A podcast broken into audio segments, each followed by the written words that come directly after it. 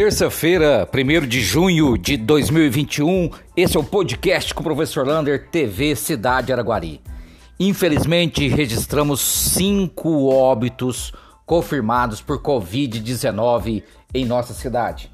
Um estava hospitalizado em Araguari e outros, os outros quatro estavam hospitalizados em hospitais da nossa região, mas todos residentes estavam morando na cidade de Araguari.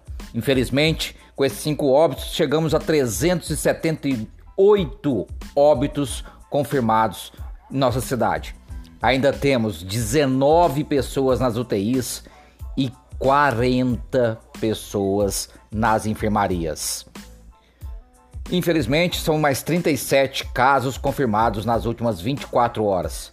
Portanto, números altíssimos do Covid-19 na cidade de Araguari. E nos assusta muito esses cinco óbitos né, em 24 horas. Vacinação. Olha só, amanhã quem tem aquelas comorbidades, daquele atestado que, da prefeitura que está no par da prefeitura, 18 a 59 anos, pode ir no aeroporto, não precisa agendar, para vacinar contra o coronavírus. A vacina é AstraZeneca. O aeroporto vai ficar funcionando das 8 horas às 17 horas, das 8 da manhã às 5 horas da tarde. Você tem que levar o atestado assinado pelo médico, imprimir o seu cadastro, tirar um print dele, né, do cadastro da, da prefeitura, um comprovante de residência, documento pessoal e uma receita ou um exame que comprove aquela sua comorbidades. Não são todas as comorbidades, né? Uma asma comum ou hipertensão comum. Ela tem que se encaixar dentro daquele atestado que está lá na, no site da prefeitura.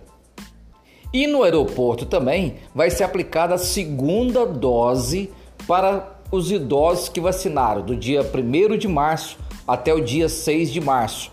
Eles também, para tomar a segunda dose, pode procurar o aeroporto, que vai ter uma fila especial separada para eles. Essas vacinas já vieram do governo do estado assim, então, portanto, não pode ainda baixar as idades e também não pode começar a vacinação do grupo prioritário de professores. Temos que esperar uma nova remessa de vacina. Portanto, né, fiquem atentos aí. Amanhã, então, essa vacinação das comorbidades.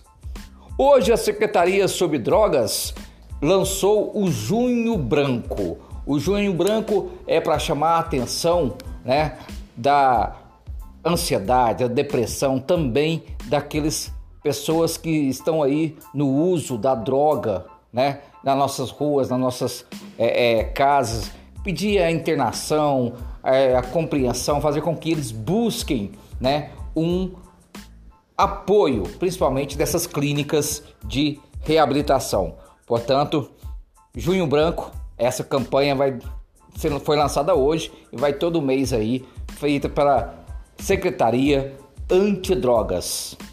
Boa notícia, depois da cobrança da TV Cidade Araguari, hoje a Cetrans foi lá no, nos ônibus coletivos e deu a manutenção no equipamento do elevador para os cadeirantes nos coletivos da nossa cidade de Araguari.